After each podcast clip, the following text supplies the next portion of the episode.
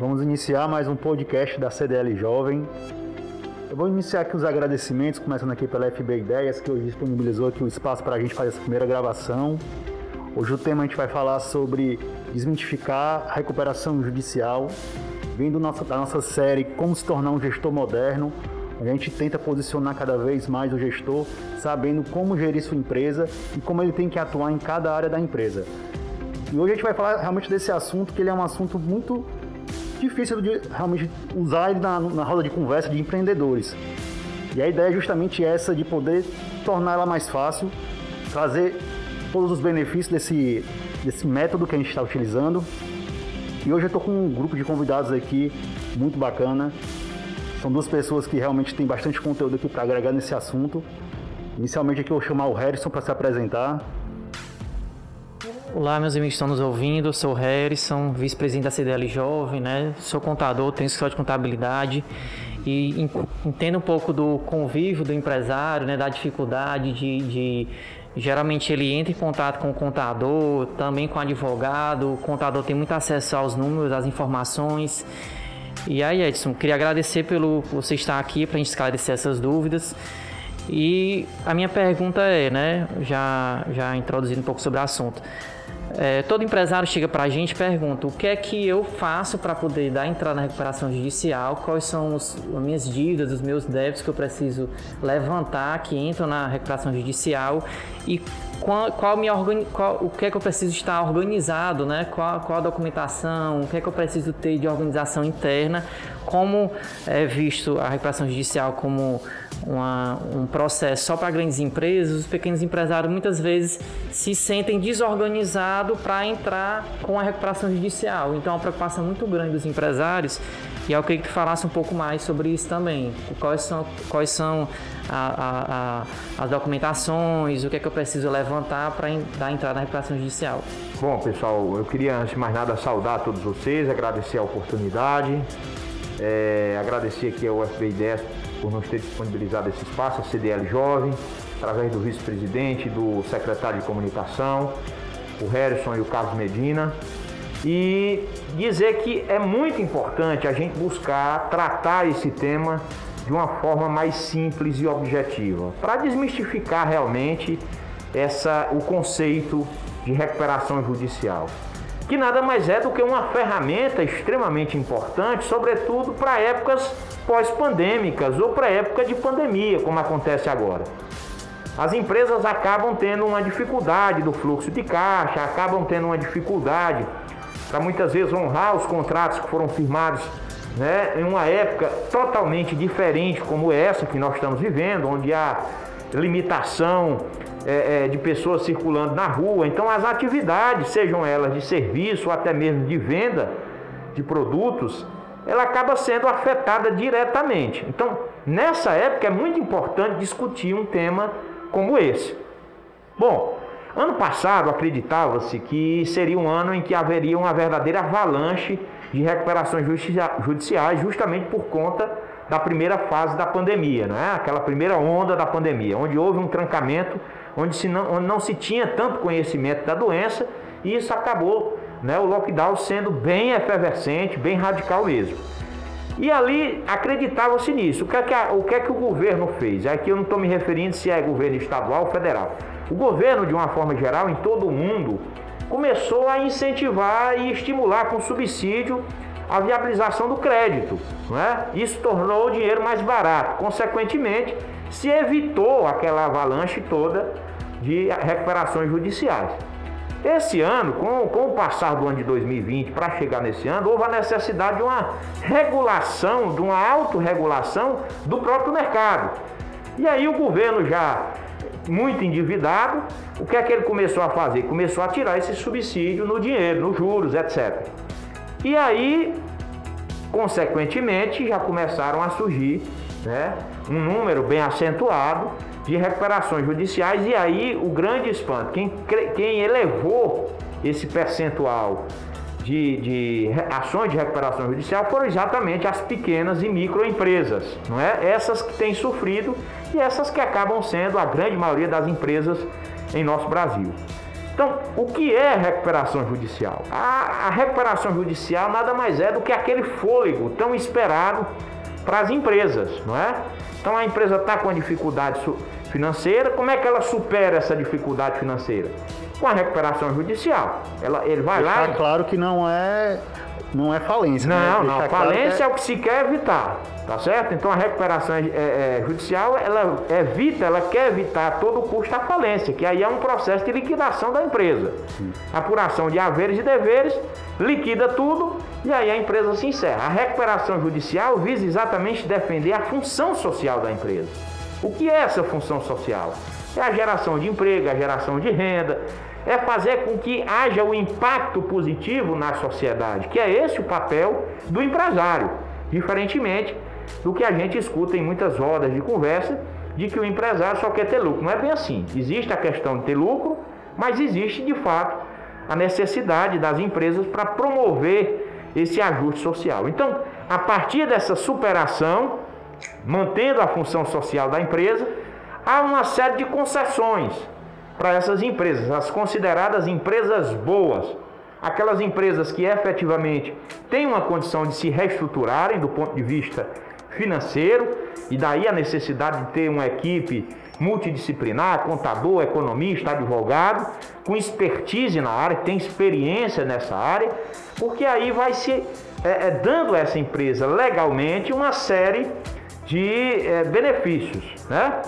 Primeiro benefício: 180 dias sem poder ser executada, sem poder ser é, protestada onde todos os débitos, sejam eles vencidos ou vincendos, até aquele momento do pedido, eles vão estar inclu incluídos na recuperação judicial. Então, 180 dias é a garantia, tá é, certo? Edson, é, isso vem bancos, empréstimos bancários, terceiros que são os fornecedores? Isso, isso aí inclui é, folha de pagamento, isso inclui execuções trabalhistas, isso inclui é, é, é, fornecedores, isso inclui também, né? empréstimos desde que não haja nenhuma cláusula de alienação fiduciária, que haja garantia do bem, sejam móveis ou imóveis. Porque aí, no caso, não houve a transferência total do bem, e aí, portanto, esses não podem, são, são os, os, os conhecidos créditos extraconcursais, aqueles que não entram na, na, no pedido de recuperação judicial, entretanto, se forem bens é, necessários à atividade essencial da empresa, eles também não podem ser confiscados. Então vamos lá, a empresa tem um financiamento, né, com a garantia do bem e essa e é onde ele funciona, é onde ele opera. Então a, a, o banco que financiou não pode tomar, não pode é, despejá-los pela falta do pagamento. Então durante o processo de recuperação judicial, tá certo? Então, assim, tirando isso e os, e os, os empréstimos mediante contrato de câmbio, né, eles entram na recuperação judicial. Então, folha de pagamento, enfim, todos esses que a gente ventilou aqui. 180 dias. Bom, esses 180 dias eles podem ser prorrogados? A Lei 14112 de 2020, ela possibilitou que esse prazo ele pode ser prorrogado por mais 180 dias.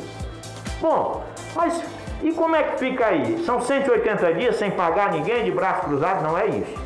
A lei exige que após o deferimento da recuperação judicial pelo magistrado, você tem 60 dias para apresentar o plano de recuperação.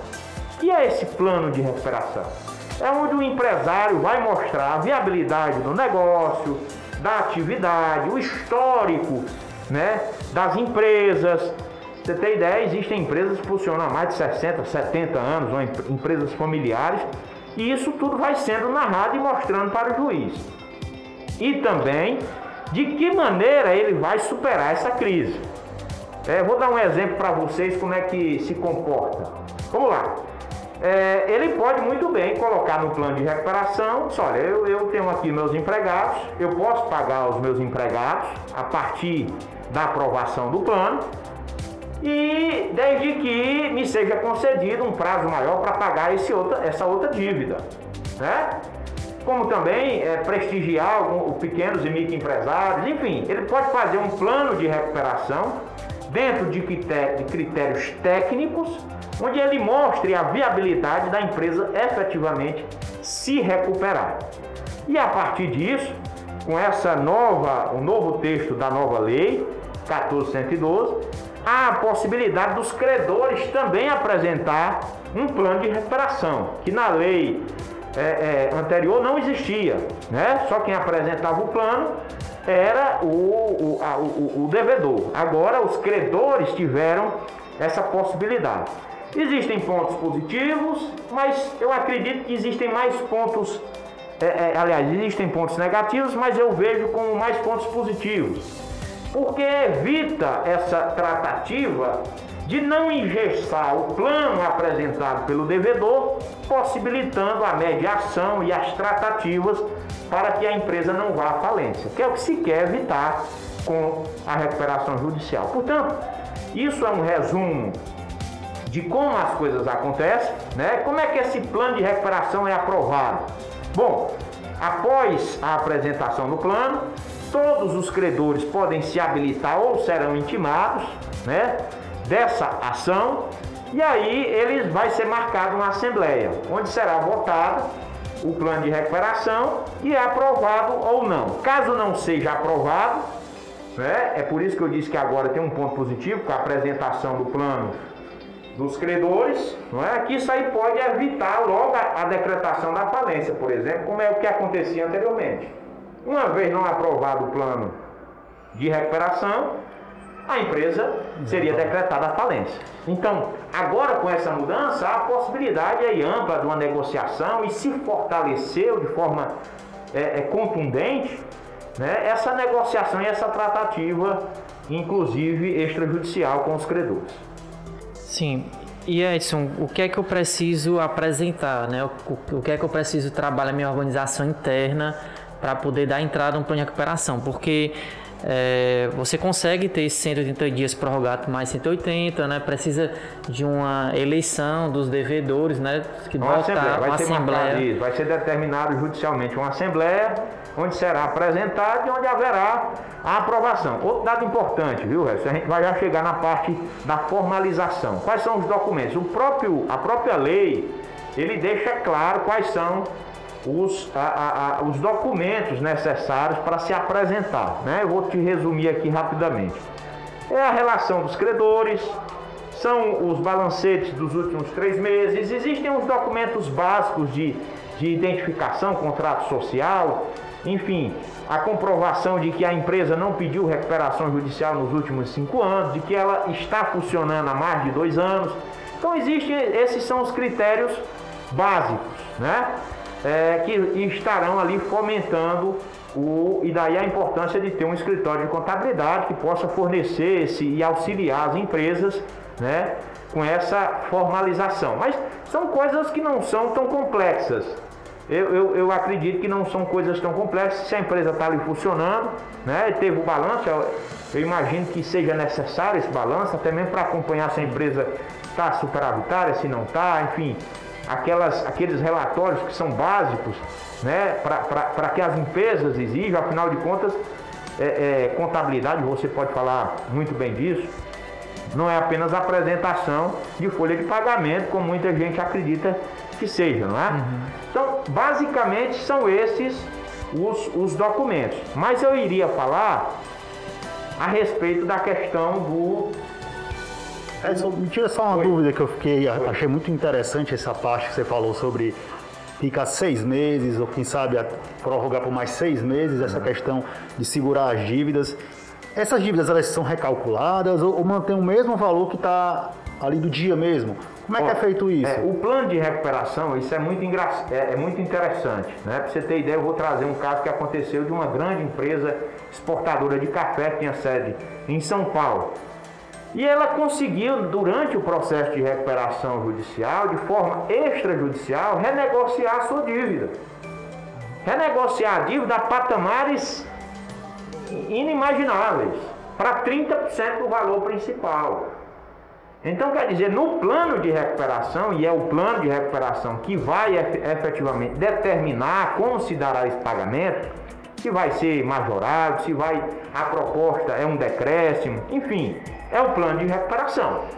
E que pode sim ser calculado com, com, com a questão da atualização monetária, mas aí efetivamente cada caso é um caso específico que precisa ser avaliado né, por quem promove essa assessoria e essa, e essa, essa diligência. Né? Mas eu quero trazer esse caso, que é um caso inclusive muito conhecido no Brasil, que foi a renegociação da dívida para 30% do, valor principal. Então, quer dizer, ela, nem só, ela não só deixou de pagar o valor principal, como pagou apenas 30%. Outra Obviamente que isso não é, isso não é regra, mas isso é possível, sobretudo porque o credor enxergou nesse caso que a função social e que a empresa traria muito mais negócios né, vantajosos para o credor do que se ela fechasse. Então, é, isso é importante que a gente tenha consciência de que não pode também entrar com recuperação achando que vai diminuir, vai reduzir a dívida, porque não é desse forma e nem possibilidade também, é, e nem, nem, nem, também achar que, que recuperação judicial serve para dar calote em ninguém, porque esse de fato não é o objetivo. Outro dado que eu achei interessante é que você disse que grande parte das pequenas e médias empresas estavam dando entrada nesse, nessa opção né, da recuperação judicial. É, Explica melhor qual seria o momento para uma pequena empresa ou uma média empresa achar que deveria utilizar da recuperação judicial? Ó, eu quero até deixar o meu Instagram aqui, é @edsonsantanaadv, que eu dou muitas dicas falando sobre isso. Qual o momento certo, né? Esse é o que, essa é a grande questão. O momento certo é aquele em que a empresa ainda tem possibilidade, é uma questão bem subjetiva, mas fácil de se identificar é onde ela ainda tem fluxo de caixa, onde ela ainda tem cliente, onde ela ainda opera, é onde ela efetivamente não chegou no fundo do poço. Ela está ali, olha, no precipício. Isso é uma questão muito delicada de se falar, porque conhecendo a, a atividade, conhecendo o negócio, o empresário ele tem uma certa consciência disso, né? Mas o momento certo é quando o grau de endividamento ainda não está superior aos ativos que a empresa possui. Então isso é um dado importante que o empresário precisa ter. Opa, eu estou aqui, o sinal vermelho acendeu, né? Eu estou aqui, não estou mais conseguindo pagar os meus compromissos, mas eu ainda tenho receita, tá? Houve aqui um desarranjo na minha estrutura administrativa, porque isso é muito importante que se fixe. A recuperação judicial está muito atrelada a uma reorganização financeira da empresa. O advogado, o contador, o economista não vai fazer milagre, porque isso não existe. O que a gente faz é pegar o caso concreto e dizer: olha, as possibilidades são essas. Você está disposto a se disciplinar dentro dessa nova realidade? Não é? Isso implica dizer redução de prolabore, isso significa dizer em redução de pagamento. Tem muita empresa familiar que às vezes extrapola os limites do bom senso. E aí, numa recuperação judicial, se existe cortar a própria carga. É? Então, o que nós estamos falando é que a recuperação judicial é uma ferramenta importante, né? é aquela chavinha de fenda estrela para tirar o parafuso certo. Agora, exige a necessidade de uma disciplina, de um acompanhamento, de uma equipe por trás disso e mais ainda, o desejo do empresário em se sair desse momento de dificuldade. Né? A gente tem o hábito de dizer que para tudo tem um jeito. Né? E até mesmo quando a gente acha que não tem um jeito, aquilo que aconteceu é a saída. Então a, a, gente tem esse pensamento otimista né? E toda a legislação falimentar do mundo inteiro sofreu muitas mudanças para beneficiar essa nova visão do que significa a função social da empresa, a necessidade de você fortalecer a atividade empresarial. E esses mecanismos são mecanismos legais, que evita, por exemplo, ocultação de patrimônio, evasão de patrimônio, dando causa aí, ensejando é, é, é, diversos crimes, né?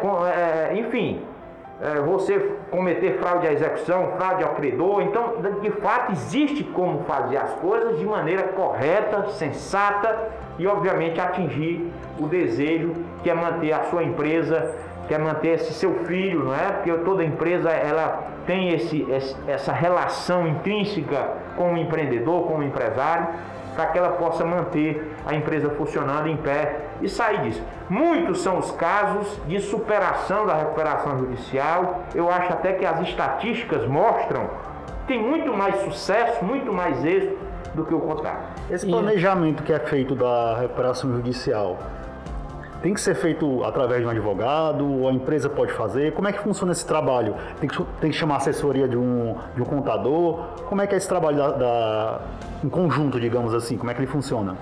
A, o primeiro passo é realmente consultar um advogado que tenha expertise nesse, nessa área do direito, não é? É o primeiro passo.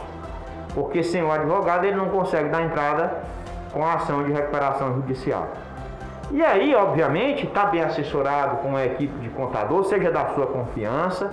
Nós, particularmente, temos uma equipe multidisciplinar, com contador, com economista, que dá esse suporte, desde a parte de, de contribuir para o contador da empresa levantar aquela documentação, como também na parte de conhecendo a, a atividade mais de perto, apresentar um plano de recuperação que seja é, alvissareiro e capaz de, de, fazer essa retomada.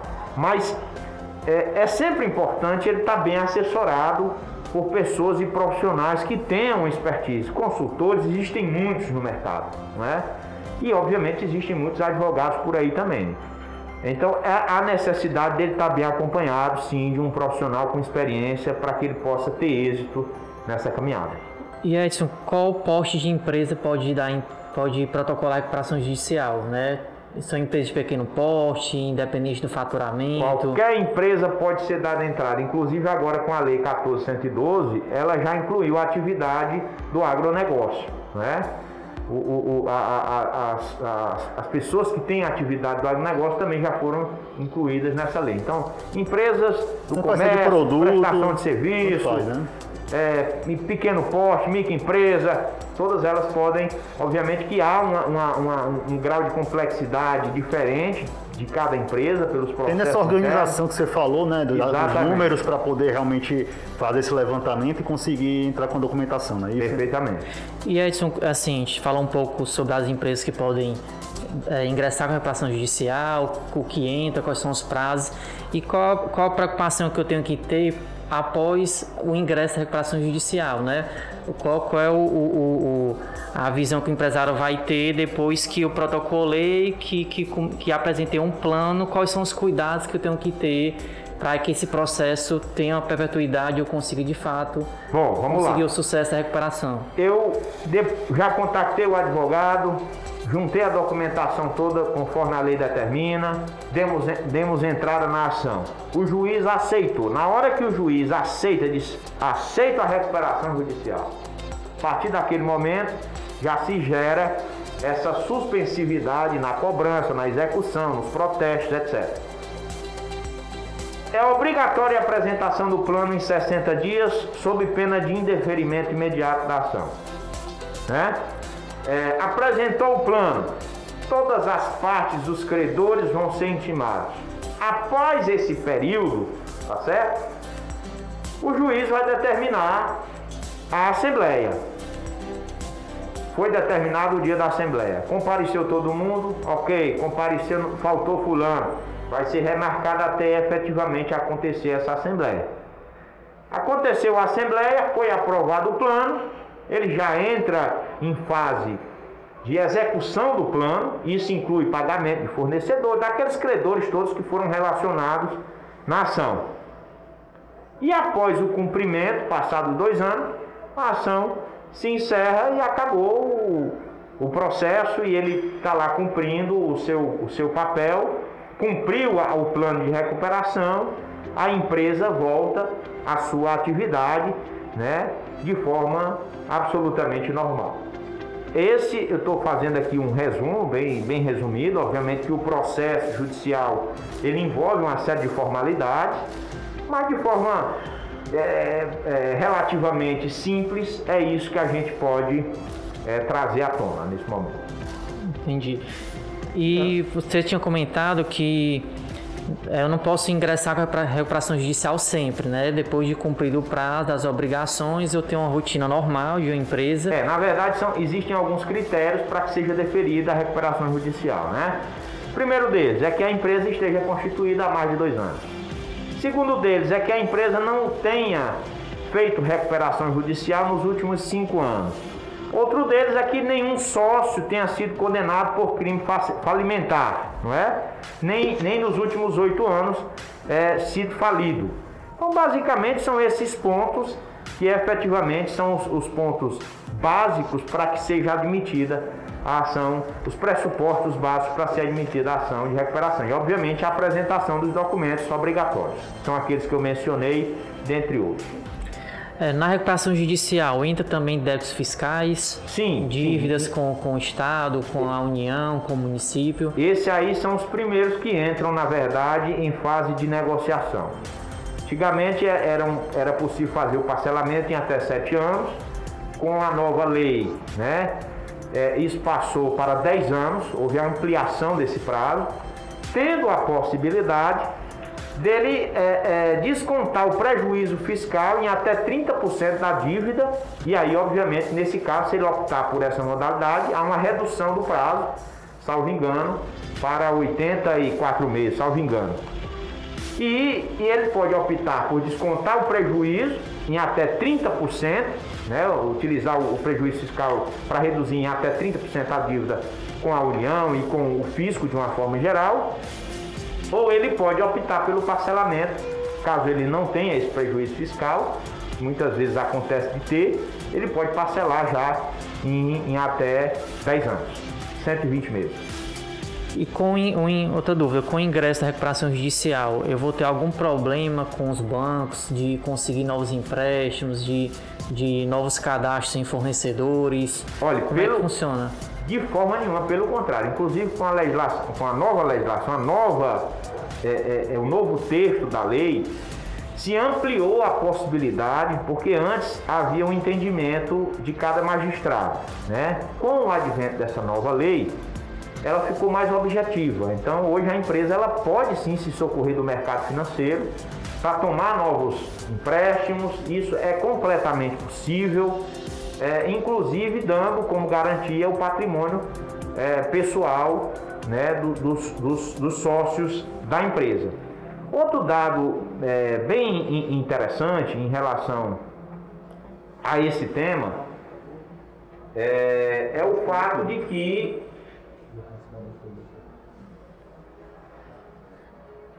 é, outro tema importante desse caso é o fato de que é, é, o, a, a, empresa, o empresário, ele pode continuar a receber o fornecimento dos serviços e de, de, produtos que são essenciais para a sua atividade.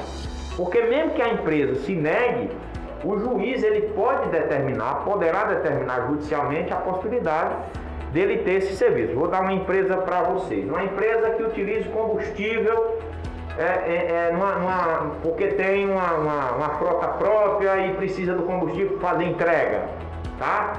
É, e aí vai lá e a fornecedora, a distribuidora diz, olha, entrou em recuperação, eu não forneço mais. Isso aí pode haver uma medida de que o juiz, né, efetivamente vai dizer, você é obrigado a fornecer. Tá? Até porque é, só entra na recuperação aqueles débitos devidamente pontuados no ato do ingresso da ação. Todos os outros débitos adquiridos posteriormente a isso, eles não entram na recuperação, entende? Então, trocando em miúdos, é como se houvesse ali, ficado ali, é, é, é todo mundo tá congelado. para trás, né? Isso, para trás fica congelado. E a partir daquele momento, ele tem que pagar, inclusive com, com possibilidade de, de ser penalizado severamente em relação, caso ele não faça esses pagamentos, entende? Então quer dizer, o juiz ele vai determinar o fornecimento é, é, é, daquele produto ou daquele serviço que seja essencial para garantir a atividade, né? Como por exemplo fornecimento de, de alguma outra é, é, é, fornecimento de, de, energia elétrica, enfim, outros tipos de, de serviços que são essenciais tem que ficar continuando fornecendo, obviamente mediante o pagamento do serviço ou do produto a partir daquele momento. Ocorre o caso de ser negado a recuperação judicial? Olha, normalmente quando você faz com uma equipe que, que tem a experiência, é muito difícil isso acontecer, até porque a gente faz uma avaliação prévia, né? Da documentação, dos, das questões que são básicas. Então, é, é, é, eu, eu, eu, costumo, eu diria que seria raro, né? Mas pode acontecer. Então, normalmente, uma empresa que passa por uma recuperação judicial, ela já está, digamos assim, totalmente sana, ela já é uma empresa que voltou a trabalhar normalmente, já pode, quem sabe, adquirir novos empréstimos. Porque até a dúvida que o Harrison mesmo colocou aqui, se ela teria algum problema com o banco, então, no caso, ela teria, digamos assim, ela, ela está sendo bem vista novamente no mercado, não é isso? É, na verdade, existe aí umas garantias, né? Obviamente que ela, é porque na hora que é decretada a recuperação judicial, haverá todas as anotações nos registros da empresa. Então, por exemplo, se a empresa se chama-se Chave de Ouro, estou falando aqui, não existe, não sei nem se existe essa empresa. Chave de Ouro, recuperação judicial. Isso passa a ser acrescido no nome da empresa, passa a ser registrado na, na no órgão onde ela foi registrada, né? seja, enfim, se for uma sociedade simples, se for uma, uma, uma na, na, junta comercial, passa a incorporar o nome da empresa esse termo recuperação judicial. Obviamente que ela vai ser conhecida como uma empresa que está em recuperação judicial, mas que se ela preenche os requisitos formais de cada é, instituição financeira, não tem por que ela negar. É porque eu acho que hoje em dia, né, pela questão mesmo que você falou da pandemia, eu acho que talvez essa opção da recuperação judicial ela tá, não está sendo tão mal vista, né? Talvez por conta disso, né? Claro, e é esse o processo de desmistificação da recuperação judicial. A gente precisa entender que a, a RJ ela tem um objetivo. O objetivo é manter vivo ou manter viva a empresa. Né? Manter vivo o espírito de empreendedorismo, manter vivo a função social da empresa. Então, o preceito básico é esse. É, volto a insistir, não se, não se deve querer ingressar com a recuperação judicial com o fim de promover calote, até porque isso é muito mal visto e não vai chegar no fim é, é tão satisfatório. É, mas é sim uma ferramenta importante para as empresas que são consideradas as boas empresas, aquelas que querem sobreviver, aquelas que, que querem continuar operando, aquelas que querem gerar emprego. Elas vão ter essa oportunidade caso batam na porta do judiciário e dizem: olha, eu quero essa chance de mostrar que a minha empresa pode ir muito além. Pessoal, queria agradecer o Edson, acho que foi muito sucinto aí, né? Todas as perguntas que a gente fez aqui, tirou todas as dúvidas. Pelo menos para mim, que era um assunto que era muito, digamos assim, desconhecido. Ficou bem claro, né? Com, quando utilizar, qual é o melhor momento, quando é que a minha empresa, quem sabe, se for necessário, qual suporte ela tem que ter, quais são as informações que ela precisa. Se alguém ficou com mais alguma dúvida, pode procurar o Edson, que ele vai estar à disposição para poder ajudar, dar essas orientações. Eu acho que realmente hoje a gente tem mais uma opção né, para poder sobreviver à empresa, poder continuar empreendendo, continuar gerindo a empresa. É uma opção válida. Não, não, não pode dizer, dizer que seria a primeira, né, que tem, tem outras formas, tem desde você fazer um empréstimo novamente, se você for aceito. No caso, seria como um último caso, né? E tem a recuperação extrajudicial também, tá, Carlos? Que tem, tem vindo com muita. tem vindo muito forte até mesmo com esse advento da nova lei, que será em um outro programa, Pronto. um outro podcast que a gente pode tratar especificamente disso. E eu queria dizer, pessoal, que esse, essa ferramenta precisa ser utilizada com muita responsabilidade. Isso não é brincadeira, isso não é uma forma de, de, de tentar ludibriar ninguém nem o mercado. Isso é muito sério e que precisa ser tratado sempre com muita responsabilidade, mas é sim uma ferramenta importante para o empresário, seja ele o pequeno empresário, o microempresário, não importa. Mas é o que a lei dispõe para salvar empresas, salvar efetivamente empregos, que eu acho que é isso que nós estamos precisando nesse momento. É de otimismo, de esperança e a força empreendedora do Brasil e do Ceará especificamente tem mostrado que é possível superar todas essas adversidades. Então eu queria agradecer a oportunidade de estar falando de um tema importante como esse. Eu também sou empresário Eu sei como é difícil você empreender e todas as dificuldades que envolvem o empreendedorismo no, no, no, no nosso país e parabenizar vocês né, por essa gestão democrática, aberta ao diálogo e cumprimentar o Roberto, que é o presidente da CDL Jovem, e dizer que a gente está aqui sempre à disposição para montar aí trincheiras em defesa do empreendedorismo e do empresário. Eu acho que a gente precisa se organizar cada vez mais, organizar o empresariado do estado do Ceará com uma bandeira forte, mostrando de fato né, a força que o comércio, que o prestador de serviço, que a própria indústria possui, mesmo diante a todas essas, essas coisas que a gente escuta e vê, enfim, que a gente às vezes diz, poxa vida, como é difícil é, morar no Brasil, mesmo gostando da nossa pátria, mesmo é, é, é, sendo um bom patriota, não é? Mas às vezes a gente diz, poxa vida, é difícil, não é? Mas com esperança no coração, acreditando em dias melhores, eu agradeço profundamente essa oportunidade que vocês me deram de debater esse tema. Mais uma vez, queria deixar aqui o meu Instagram, é arroba Edson Santana ADV. Existe o site também que você pode acessar lá, edsonsantana.com.br e a gente fica inteiramente à disposição. Muito obrigado, que Deus nos abençoe. Muito obrigado, Edson, nesse tema tão relevante pós-pandemia, um momento que a gente passou o ano com dificuldades, com dificuldade de abrir nossas empresas. Então, é uma ferramenta muito interessante que a gente pode utilizar para tentar ter esse fôlego pós-pandemia. Então, obrigado. Obrigado, Muito obrigado, Edson. Realmente foi muito importante para poder a gente abrir aqui a cabeça por esse tema que era muito mistificado, digamos assim, né? Realmente queria me agradecer a todo mundo da CDL Jovem, aos diretores, ao vice-presidente Harrison, que hoje esteve aqui presente, ao nosso presidente Roberto Júnior, que está fazendo essa gestão, e queria agradecer também a todo mundo que está ouvindo aí da CDL Jovem. Tiver alguma dúvida, quiserem também sugerir algum tema para o nosso podcast, fiquem à vontade que a gente está aqui para poder trazer tudo que é de novidade para vocês.